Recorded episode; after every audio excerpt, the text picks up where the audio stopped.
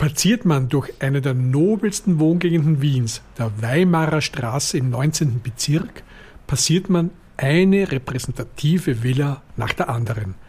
An der Adresse Weimarer Straße 83 befindet sich jedoch ein Gebäude, das für die Wiener Theatergeschichte eine besondere Rolle spielte. Denn dieses Haus teilten sich zwei Schwestern, Helene und Elise Richter, die dort bis zur nationalsozialistischen Machtübernahme einen bedeutenden intellektuellen und künstlerischen Salon unterhielten und in der städtischen Theaterszene eine der Top-Adressen für Austausch und Diskussion darstellte. Die gegenwärtige Ausstellung Walk of Fame im Theatermuseum bringt die vergessene und verdrängte Geschichte dieser beiden Schwestern und anderer TheatermacherInnen und FreundInnen mit einer Ausstellung ans Tageslicht, nämlich einer Geschichte weit abseits touristischer Klischees zur Kulturstadt Wien und der Selbstvergewisserung gehobenen bürgerlichen Geschmacks. Welche schillernden und herausragenden Persönlichkeiten mit dem Wiener Theater verbunden waren und welcher katastrophaler Einschnitt nationalsozialistische Herrschaft und die Shoah für die Wiener Theaterkultur bedeuteten, behandelt die heutige Folge der Geschichtskreislerei.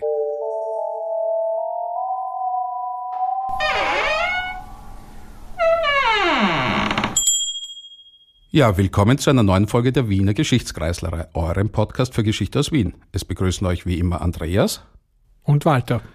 Ja, Walter, worum geht es denn in unserer heutigen Sendung?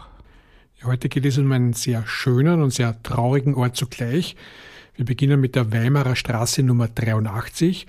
Das ist eine Villa, die liegt im sehr noblen Cottage von Wien und war früher auch gleichzeitig der Platz und das Refugium von zwei sehr klugen Frauen, die auch einen sehr berühmten Vorkriegssalon geführt haben, nämlich die beiden Geschwister Richter. Und in diesem Zusammenhang haben wir auch unsere Gäste eingeladen. Ja, wir haben heute zwei Expertinnen zum Thema. Theresa Eckstein. Sie ist Theaterwissenschaftlerin, wissenschaftliche Projektmitarbeiterin und Lehrbeauftragte am Institut für Theater, Film und Medienwissenschaft der Uni Wien. Und Viktoria Luft. Sie ist Masterstudentin und studentische Mitarbeiterin am selben Institut. Hallo. Hallo, Hallo. grüß euch. Theresa, magst du mal anfangen? Wir haben ja jetzt die Weimarer Straße kennengelernt und die Geschwister Richter. Ich kann mich erinnern von meiner Zeit an der Uni, es gab einen Elise Richter Hörsaal. Geht es um diese Elise Richter unter anderem? Genau, es geht genau um diese Elise Richter und Helene Richter, ihre Schwester. Wir haben uns jetzt äh, in unserem Projekt mehr auf Helene Richter konzentriert, weil sie eben auch eigentlich eine frühe Theaterwissenschaftlerin war und das passt zu unserem Institut und der Fokus in den letzten Jahren mehr äh, auf Elise Richter lag. Und jetzt wollen wir auch ein bisschen Helene Richter ins Spiel bringen. Es wurde eine Straße nach ihr benannt im 21. Bezirk, aber das ist natürlich jetzt auch nicht so präsent. Deswegen holen wir sie wieder ins Licht. Was gibt es zu dieser Helene Richter zu erzählen? Das dürfte ja eine ganz besondere Frau gewesen sein. Absolut. Sie hat auch sehr, sehr viel geleistet, neben ihrer Schwester, die natürlich, wie Theresa schon gesagt hat, vielen eher bekannt ist. Helene war Autodidaktin, also beide Schwestern wurden im elterlichen Haus privat unterrichtet. Damals war es halt für junge Mädchen, Frauen noch nicht möglich, vor allen Dingen dann auch später einen akademischen Zugang zu finden.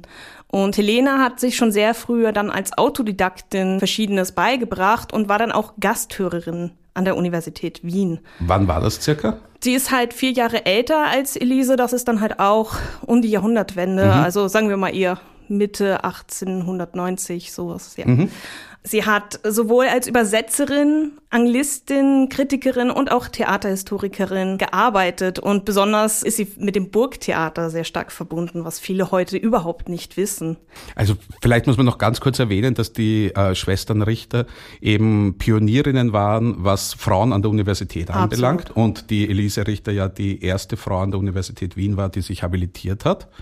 Und eben aber vielleicht auch die Helene Richter ein bisschen weniger bekannt ist als ihre Schwester. Was hat sie am Burgtheater gemacht? Also am Burgtheater direkt hat sie jetzt vielleicht weniger gemacht. Sie hat aber über das Burgtheater geschrieben. 1918 mhm. kam das Buch Unser Burgtheater heraus und sie hat halt auch viel zu Theaterpersönlichkeiten geschrieben. Sie hat zu Josef Kainz hat sie geschrieben Und auch ein dreibändiges Werk, die drei großen Tragödinnen des Burgtheaters im 19. Jahrhundert, was es aber heutzutage nur noch als Typoskript gibt. Was ist ein Typoskript? Also, ein Typoskript wäre mit der Schreibmaschine geschrieben. Also das sind jetzt halt auch eher nur Blätter, die es halt mhm. halt heutzutage noch gibt. Und sie hat sich zu drei großen Tragödinnen der Zeit halt beschäftigt. Sophie Schröder, Julie Richter und Charlotte Wolter.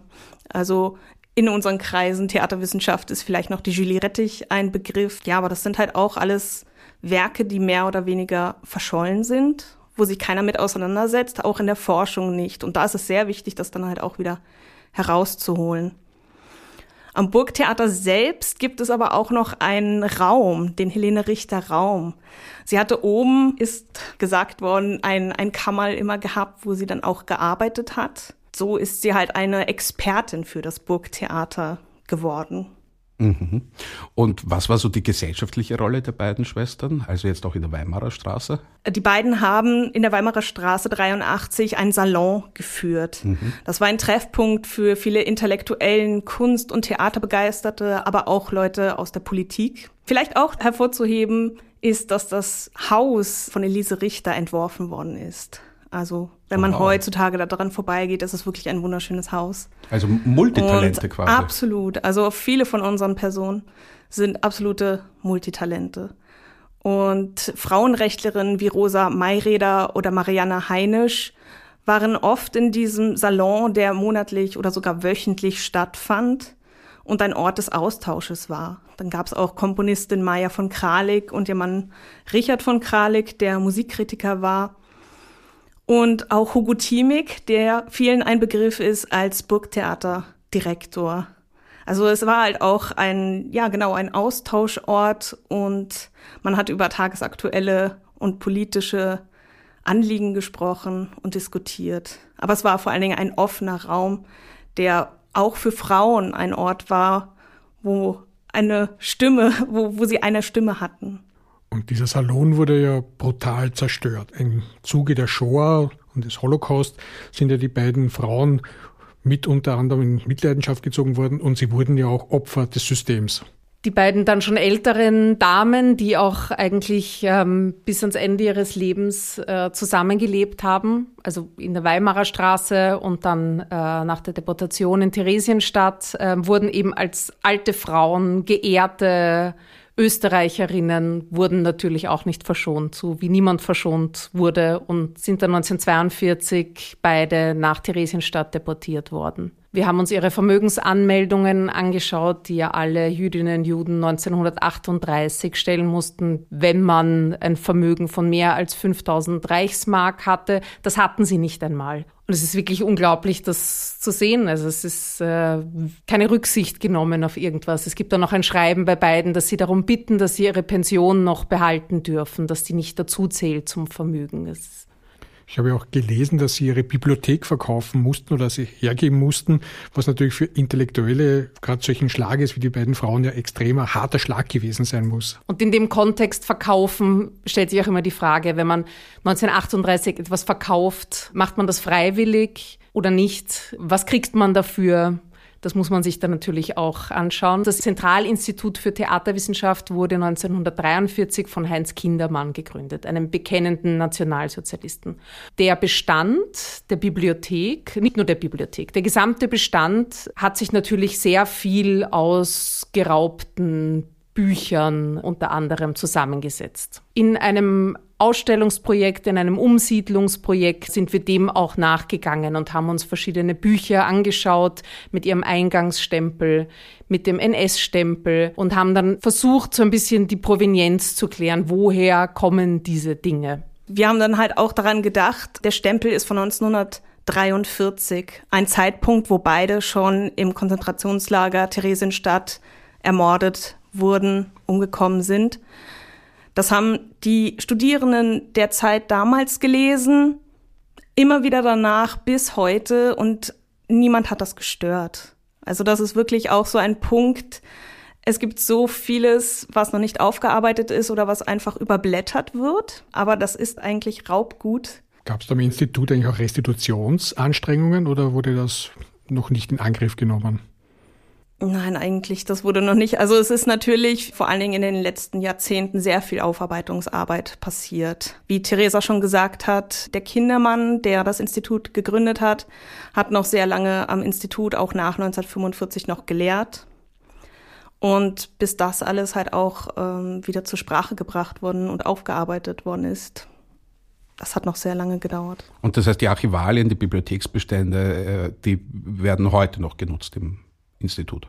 Genau, also wir haben da eine sehr engagierte Archivleiterin, die jetzt dann auch gemeinsam mit mir diese Lehrveranstaltung gemacht hat und wir arbeiten schon über Jahre zusammen, Birgit Peter, die da sehr engagiert ist und das erste Mal 2008 ein Projekt und eine Ausstellung dazu gemacht hat und das zweite Mal im Zuge der Umsiedelung von der Hofburg in die Rotunde 2018 und da eben auch immer sehr viel mit Studierenden arbeitet und die involviert und sie auch dazu bringt, sich mit dem Institut auseinanderzusetzen, an dem sie studieren. Du hast jetzt die Lehrveranstaltung erwähnt. Ich glaube, jetzt müssen wir ein bisschen darauf eingehen. Also für uns stellt sich ja auch die Frage, also nicht nur, wie kommt man eigentlich zu Informationen über diese Schicksale und diese Menschenleben, sondern auch in welchem Rahmen äh, hatten das bei euch stattgefunden? Also äh, erzählt mal ein bisschen über euer Forschungsprojekt vielleicht. Also es hat so angefangen, dass es als äh, Übung in unserem äh, Studium angeboten wurde mit dem Titel Vergessene Leben. Im Zentrum stand vor allen Dingen das Vergessen. Warum wurden diese Personen vergessen? Es war schon von der Birgit Peter und von der Theresa äh, vorgegeben, welche Personen. Und für uns Studierende war der erste Schritt, dass wir zu allen Personen einmal nachforschen. Was finden wir alles? Und wir haben dann, wie man es heute macht, erstmal gegoogelt, verschiedene Plattformen wie das Wien-Wiki der Stadt Wien befragt, äh, österreichisches Musiklexikon, weil wir auch viele Personen dabei haben, die sich in der Musikwissenschaft beschäftigt haben oder Komponistinnen waren. Also das heißt, es geht um eine Lehrveranstaltung, wo ähm, Wissenschaftlerinnen und Studierende gemeinsam geforscht haben. Es war dann sehr schnell klar, nachdem wir erstmal alle für alle recherchieren mussten, äh, dass es so eine Art Theaterblase oder Kulturblase gab. Wir haben festgestellt, alle diese Persönlichkeiten kannten sich auf irgendeiner Weise oder waren miteinander verbunden. Und in weiterer Folge haben wir dann in Gruppen oder einzeln die Personen dann beforscht. Also da wurde dann ein Fokus gelegt jeweils und äh, man hat sich dann mit einer Person intensiver auseinandergesetzt. Jetzt nochmal zurückzukommen, weil es hängt ja immer alles miteinander zusammen zum Salon der Richterschwestern. Wir haben uns dann auch vorgestellt, weil wir zuerst gedacht haben, wir bespielen nicht das gesamte Theatermuseum, sondern nur einen Raum, dass wir versuchen, den Salon der Richterschwestern zu rekonstruieren und dass alle Personen, über die wir recherchiert haben, sich in dem Salon der Richterschwestern treffen. Das ist dann anders gekommen, aber das war so eine Idee von uns. Und deswegen haben wir die Richterschwestern jetzt mal als eine erste Beispielbiografie rausgenommen. Ihr habt aber sozusagen zu sehr viel mehr Biografien geforscht in diesem Seminar, das sich damit beschäftigt hat, was es in der Zwischenkriegszeit auch an alternativen Lebenskonzepten und Arbeitskonzepten in Wien gegeben hat. Uns ist dann noch eine ganz andere Person ins Blickfeld gerückt. Ja, es geht um den Herrn Hans Liebstöckel, auch eine interessante Figur ein bisschen vom, vom Saulus zu Paulus, also zuerst ein offensichtlich sehr bekennender und aktiver Antisemit und aufgrund offensichtlich Veränderung der persönlichen Verhältnisse sich dann eigentlich als Kämpfer gegen den Antisemitismus entwickelt hat. War der auch im Salon der Geschwisterrichter? Kann man das rekonstruieren? Vielleicht. Mhm. Also wir können zumindest mal sagen, wir haben halt auch Personen, die, sag ich mal, für die erste Hälfte zwischen 1900 und 1938 stehen, also die noch vor 1938 auch gestorben sind, aber dann auch schon sehr viel Antisemitismus ähm, erlebt haben und vor allen Dingen im Nachhinein bewusst in Vergessenheit gebracht wurden, nenne ich es mal so. Hans Liebstöckel ist einer, der auch zu dieser früheren Generation gehört, also 1872 in Wien geboren und 1934 auch hier verstorben. Und wie du schon gesagt hast, ähm, einer, der sehr deutsch-national geprägt war und Mitglied der Burschenschaft Germania war und ähm, ja, eigentlich noch ein sehr überzeugter Antisemit war. Er hat dann sehr viel für deutschnationale antisemitische Zeitschriften geschrieben und wurde dann, ja, ich will nicht sagen bekehrt, aber das weiß man natürlich auch nicht. Und da will ich auch noch kurz sagen, dass es bei dieser historischen äh, Personenrecherche so, dass es da nie eine Vollständigkeit gibt. Das ist immer alles sehr bruchstückhaft. Man recherchiert und dann findet man was und dann findet man äh, mal nichts.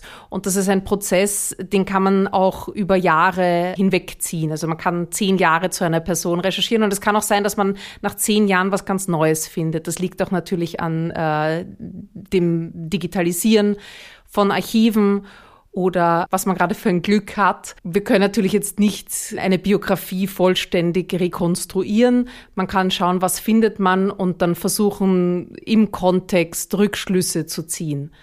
Warum jetzt Hans Liebstöckel vom bekennenden Antisemiten zum Kämpfer gegen Antisemitismus wurde, kann man natürlich nicht beantworten. Man könnte mutmaßen, eine jüdische Frau geheiratet. Ja, das ist äh, vielleicht ein Grund. Und er ist in andere Kreise geraten. Es hat einen großen Einfluss auf ihn gegeben von Gustav Davis, der ein jüdischer Journalist und Schriftsteller war und Herausgeber der sogenannten Reichswehr. Das war jetzt aber mehr ein konservatives und kaisertreues Magazin, Zeitschrift, die bis 1904 ähm, publiziert wurde.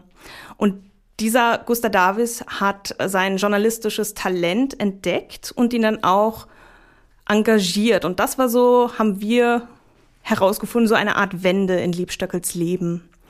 Und wie Theresa schon gesagt hat, er hat die getaufte jüdische Sängerin und Gesangslehrerin Olga Klebinder geheiratet. Und da ist vielleicht jetzt auch so die im Hinblick auf den Salon. Vielleicht waren dann halt auch die Olga Klebinder bzw. Olga Liebstöckel und ihr Mann in dem Salon der Richterschwestern. Das bleibt vielleicht noch ein Rätsel.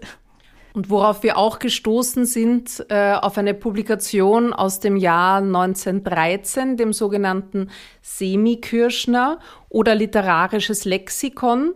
Und da lese ich kurz vor. Ähm, Semikirschner oder literarisches Lexikon, der Schriftsteller, Dichter, Bankiers, Geldleute, Ärzte, Schauspieler, Künstler, Musiker, Offiziere, Rechtsanwälte, Revolutionäre, Frauenrechtlerinnen, Sozialdemokraten und so weiter jüdischer Rasse und Versippung, die von 1813 bis 1913 in Deutschland tätig oder bekannt waren. Herausgegeben von Philipp Stauf, 1913. Und da kommt Hans Liebstöckl auch vor. Das habe ich ihm so toll gefunden bei der Auswahl der Persönlichkeiten. Also ihr habt einerseits diesen klassischen bürgerlichen Salon, wie man sich ihn gern vorstellt, wie er war, aber vielleicht auch gerne gehabt hätte, auch in der Retrospektive, in der Vorstellung, diese zwei sehr klugen, intellektuellen Frauen. Und dann hat man aber auch eine Person dabei, die sich gewandelt hat. Und das finde ich ja das Spannende, dass man auch zeigt, hallo, man muss nicht immer so ein Menschenfeind sein. Man sieht auch in der Geschichte, man kann sich auch weiterentwickeln. Und welche Zusammenhänge es da gibt, wie sich ein Mensch weiterentwickelt, das finde ich einfach ganz toll bei eurer Ausstellung. Das ist euch wirklich gut gelungen. Danke. Also für uns war das dann auch so ein Punkt. Menschen sind nicht schwarz-weiß geprägt. Also es gibt immer wieder dann halt auch Dinge und Personen, die uns beeinflussen oder die uns inspirieren. Mhm. Und wie Theresa schon meinte, was genau alles dann vielleicht passiert ist oder dann halt auch aufgrund der Liebe, dass sich Hans Liebstöckel äh, gewandelt hat in seinen Vorstellungen, ähm, das bleibt natürlich vielleicht noch. Gilt total, Frage. Liebe ist total wichtig. Ja, oder? Hauptsache er ändert sich. Genau. Ja, und ich finde, das ist auch so ein wichtiger Punkt in der Geschichtswissenschaft. Also natürlich neigt man dazu, irgendwie Aussagen aus der Forschung zu extrahieren oder so, aber im Endeffekt geht ja nicht nur um Zeiten oder Gesellschaften, sondern Menschen an sich sind einfach in sich ambivalent und sind mhm. treten widersprüchlich auf und verändern sich und sind auch nicht unbedingt stimmig. Und ich finde, das wird oft halt auch übersehen. Also insofern finde ich das auch ganz, ganz spannend, dass ihr das gemacht habt. Was wir ja ganz spannend finden, ist jetzt die Methodik auch. Also wie seid ihr vorgegangen? Wie war euer Weg? Also Birgit Peter und ich, wir haben ja schon einige Projekte zusammen gemacht und unser Forschungsfokus liegt da auch auf vergessenen, großteils jüdischen Theaterbiografien. Wir haben uns im Vorfeld der Lehrveranstaltung ein bisschen überlegt, welche Personen suchen wir da aus. Und es ist uns sehr schwer gefallen, uns auf äh, 14 zu reduzieren, weil es gibt unzählige. Nun sollte nicht den Rahmen sprengen, deswegen haben wir uns für 14 entschieden. Diese 14 Personen hängen teilweise zusammen, also sind verwandt miteinander. Wir haben zum Beispiel Oskar Friedmann, den kennt heute auch eigentlich niemand mehr. Oskar Friedmann war Librettist, äh, Journalist, äh, Autor, der Bruder von Egon Friedell, den kennen auch nicht mehr sehr viele. ähm, der war verheiratet mit Camilla Friedan, die in unserer Ausstellung vorkommt. Die Komponistin war Musikerin.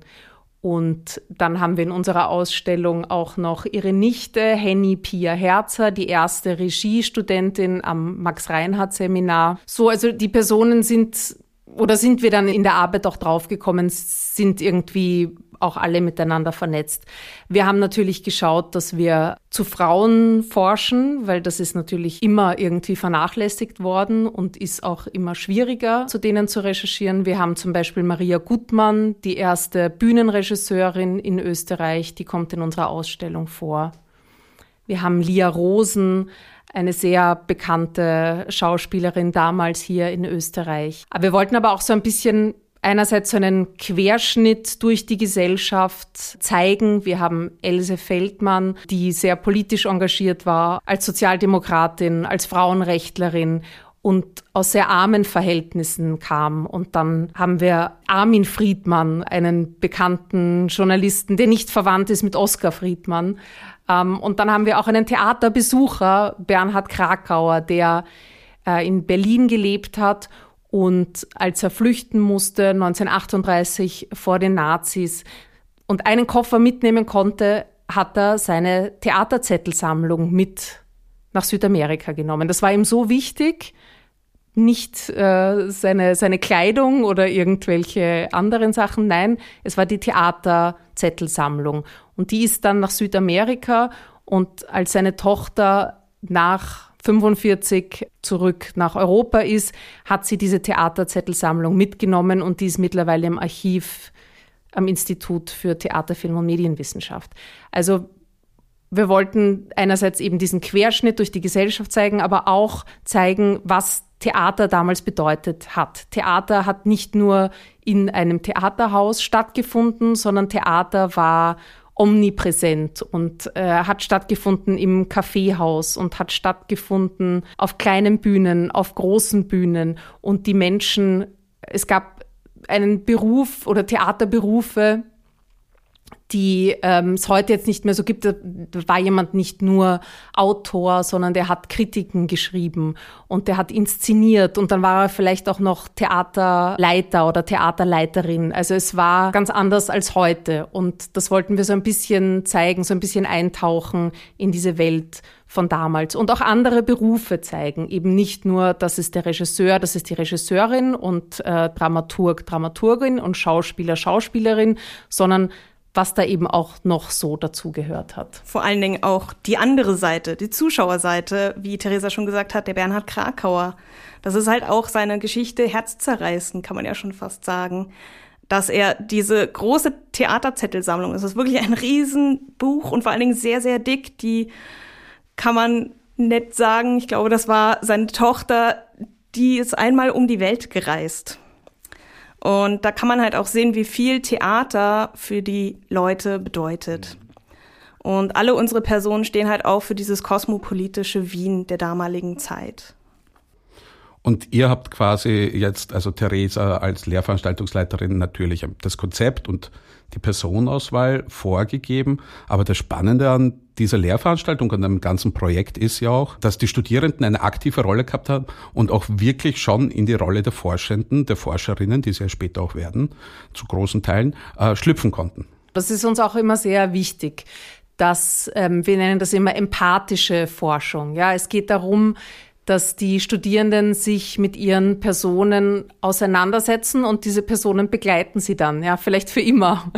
Also wir geben so Anleitungen, was gibt es für Archive, wo kann man recherchieren? Und dann gehen sie so ihren Weg. Und dann bespricht man natürlich, wir haben auch verschiedene Angebote gehabt an der Nationalbibliothek, gab so eine kleine Einführung, wie forscht man an der Nationalbibliothek, welche Bestände gibt es im Theatermuseum, welche welche Bestände gibt es in der Wien-Bibliothek, welche Bestände gibt es bei uns im Archiv.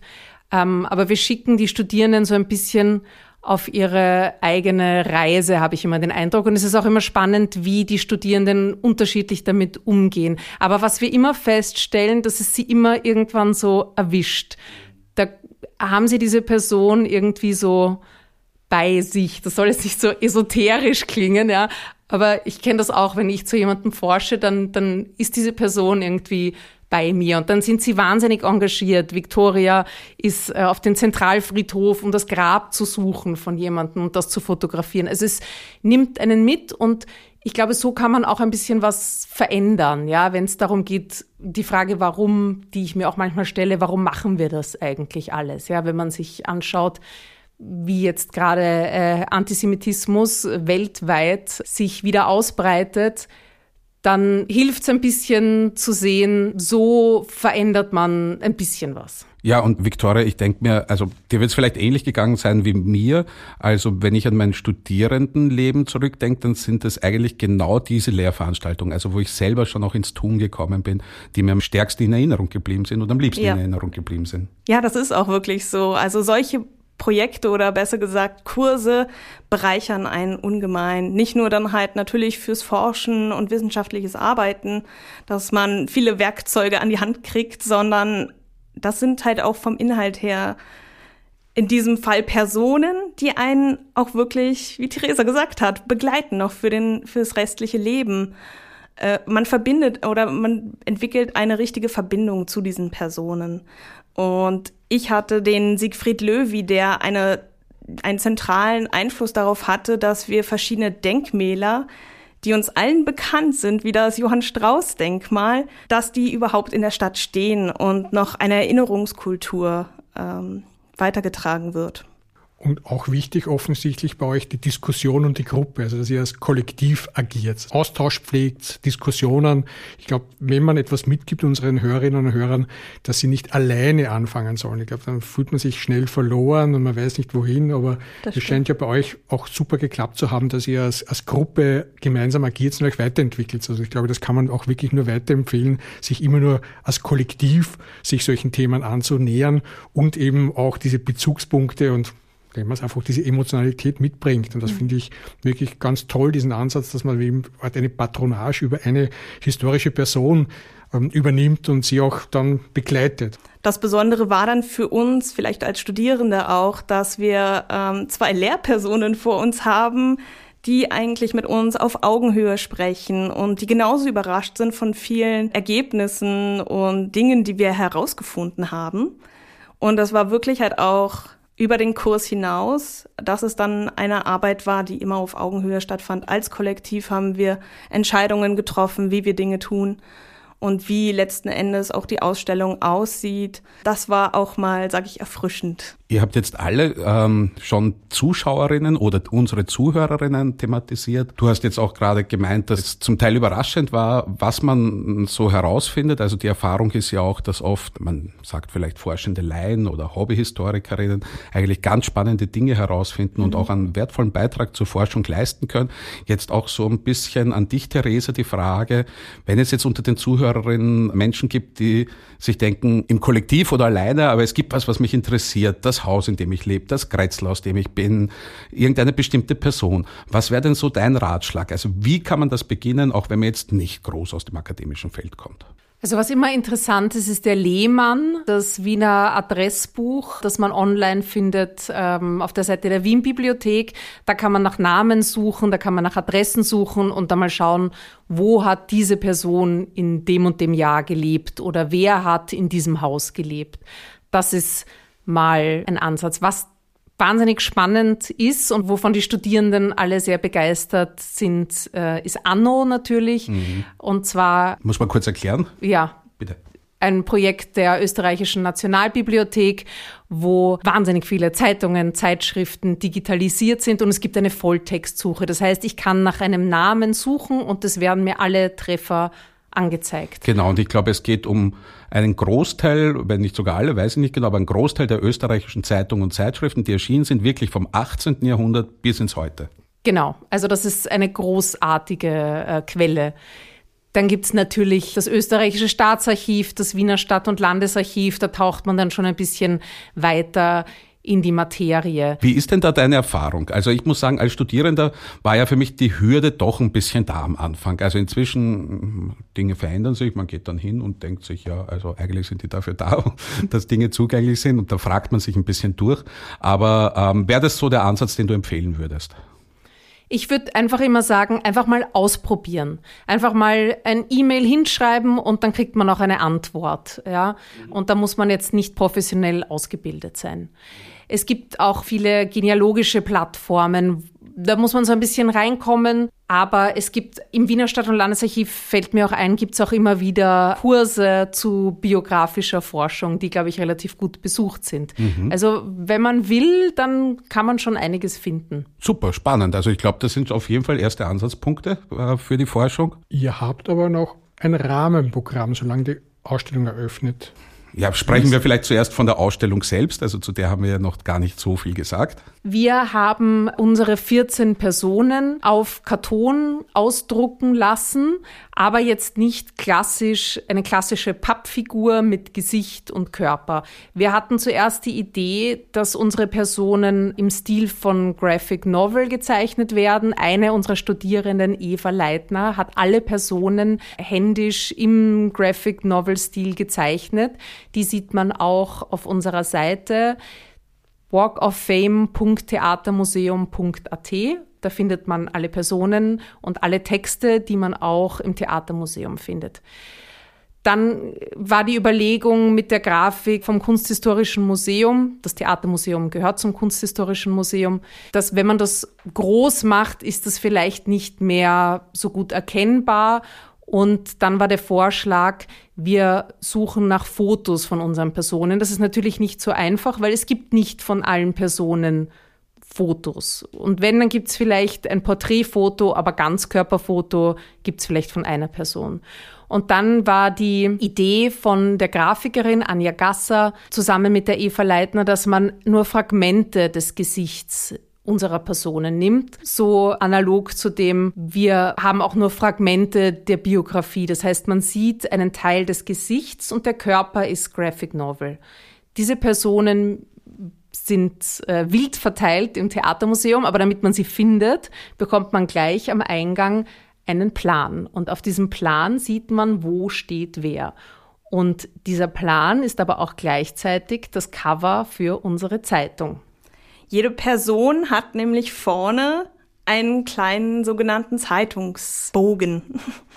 ähm, wir haben zu jeder Person das dreiteilig gestaltet. Erstmal eine Kurzbiografie zusammengefasst und sind dann in diese Zeit reingesprungen. Wir haben Texte verfasst, die ein bisschen auch vielleicht fiktional angesetzt sind, aber die alle in der damaligen Zeit geschrieben worden sein sollen. Wir haben beispielsweise ein Interview mit dem Zuschauer Bernhard Krakauer geführt oder halt auch die Lia Rosen besucht und mit ihr gesprochen. Also wir haben uns versucht, in diese Zeit hineinzuversetzen und in dem Schreibstil der damaligen Zeit halt auch diese Texte zu verfassen. Und der dritte Block, vielleicht einer der wichtigsten, ist immer die Frage, was bleibt? Was finden wir von diesen Personen überhaupt, wenn überhaupt in unserem Alltag oder halt in der Stadt? Was wurde alles auch, ja, ausgelöscht oder ist komplett in Vergessenheit geraten? Und diese Zeitungen oder Zeitungsbögen kann man sich mit nach Hause nehmen. Das ist uns auch sehr wichtig. Äh, ich gehe nicht einfach in eine Ausstellung und lese mir alles durch und ach, ist ja interessant, sondern man kann auch einen Teil davon mitnehmen und auch immer wieder sich vielleicht durchlesen, daran erinnern und auch an die Geschichten der Personen. Und so kann man sich eigentlich eine Zeitung zusammenstellen mit 14 Personen und deren Leben, Wirken und hat dann auch eine Erinnerung. Mhm. Ich denke mir, das ist auch das Spannende an äh, diesen Projekten und es ist äh, vielleicht auch ein spannender Einblick, dass es eben nicht nur um die Forschung geht, sondern natürlich auch um die Darstellung dessen, was man an Ergebnissen erforscht hat. Das ist das, was, was Birgit Peter und mir immer sehr wichtig ist, ist die Vermittlung von dem, was wir erforschen. Weil wenn man forscht und dann liegt es in einer Schublade, dann, dann bringt es niemandem was. Und uns ist immer so dieses Outcome zu zeigen, ob das jetzt mit einem Film ist oder mit einer Ausstellung wichtig, weil es, man macht es ja auch für jemanden. Und wir haben halt nicht nur die Ausstellung, die jetzt noch bis April im Theatermuseum zu sehen ist. Mitte November war die Eröffnung, also lief jetzt ein paar Monate. Wir haben halt das alles auch auf der Website, wie Theresa schon gesagt hat, walkoffame.theatermuseum.at. Und dort sind alle Texte, Bildmaterialien, auch weitere Dokumente, wie auch ein Film oder ein Radiointerview zu hören. Und die haben wir tatsächlich noch für weitere fünf Jahre im Web. Ja, ich hoffe, dass unser Podcast dann dort auch zu hören sein wird, vielleicht auf der Website. Natürlich. Auf jeden Fall, glaube ich, teilen wir da denselben Grundgedanken, was das in die Öffentlichkeit gehen mit äh, historischer Forschung angeht. Auf jeden Fall kann man nur empfehlen, noch schnell zur Ausstellung zu gehen. Sie läuft ja nicht mehr lange, das ist gesagt, nur mehr bis April. Genau, 1. April. 1. April. Und da ist nicht mehr viel Zeit und als Museumsbesucher weiß ich nicht am letzten Tag, wenn alle hinwollen, sondern vielleicht schon vorher und dann sind auch noch vielleicht von diesen Mitbringseln auch noch welche da, um sie auch nach Hause nehmen zu können. Genau, also wir haben noch eine Veranstaltung am 14. März um 19 Uhr im Theatermuseum gibt es eine Podiumsdiskussion ähm, zur Ausstellung mit dem Titel Erinnerungspolitik als Vita Aktiva gegen Antisemitismus mit äh, spannenden Teilnehmern. Wir haben einerseits Tanja Eckstein von Café Zentropa, die über 80 Wiener Holocaust-Überlebende in Wien interviewt hat. Wir haben Matteo Rosoli, einen Gedenkdiener, der jetzt gerade in Theresienstadt ist. Wir haben Philipp Rohrbach vom Wiener Wiesenthal-Institut für Holocaust-Studien und Birgit und ich werden das Ganze moderieren. Ja, wunderbar. Dann würde ich sagen, enden wir hier. Den Zuhörerinnen empfehlen wir einerseits die Ausstellung im Theatermuseum zu besuchen, die Podiumsdiskussion, aber auch selbst vielleicht darüber nachzudenken, forschend aktiv zu werden. Es verabschieden sich Andreas, Walter, Theresa und Viktoria. Wichtige Information. Wir empfehlen den Griff zu einem Klassiker der Geschichtswerkstattbewegung. Sven Lindquist, Grabe, wo du stehst, aus dem Jahre 1978, leitete ganze Generationen von HistorikerInnen und Interessierten an, sich mit ihrer eigenen und der lokalen Geschichte zu beschäftigen, anstatt mit den Taten und vor allem Untaten großer Männer. Wie vielfältig man an historische Themen herangehen kann, dokumentiert die Zeitschrift Werkstatt Geschichte seit fast über 30 Jahren. Zweimal im Jahr erscheint die Zeitschrift und sie nimmt den alltagsgeschichtlichen Zugang zu unterschiedlichsten Themen in den Blick. Ob es um Diebe, das Scheitern oder einfach nur um Tanten geht. Man ist immer wieder überrascht, wie unterschiedlich man sich an Alltägliches annähern kann. Die Webseite lautet werkstattgeschichte.de. Viele ältere Artikel kann man auch gratis runterladen. Will man sich ein Bild vom unbekannten Wien der 1920er Jahre machen, dann am besten in den damals beliebtesten Reiseführer, welcher 2020 neu aufgelegt wurde. Wien, was nicht im Baedeker steht. Der Autor Ludwig Hirschfeld. Ein zugegebener verschrobener Blickwinkel, aber nach wie vor ein inspirierendes Filmerlebnis aus den 1970er Jahren. Alexander Kluges Die Patriotin. Die Protagonistin Gabi Teichert, eine Lehrerin, zweifelt an der herkömmlichen Interpretation deutscher Geschichte und beginnt sprichwörtlich nach neuen Zusammenhängen zu graben und zu forschen. Kluge erzählt chaotisch und bedient sich reichlich an Sergei Eisensteins revolutionärer Collagetechnik. Ein Film, der entweder einem sehr verwirrt zurücklässt oder es werden einem endlich die letzten 2000 Jahre Menschheitsgeschichte klar. Ist auf YouTube gebunkert.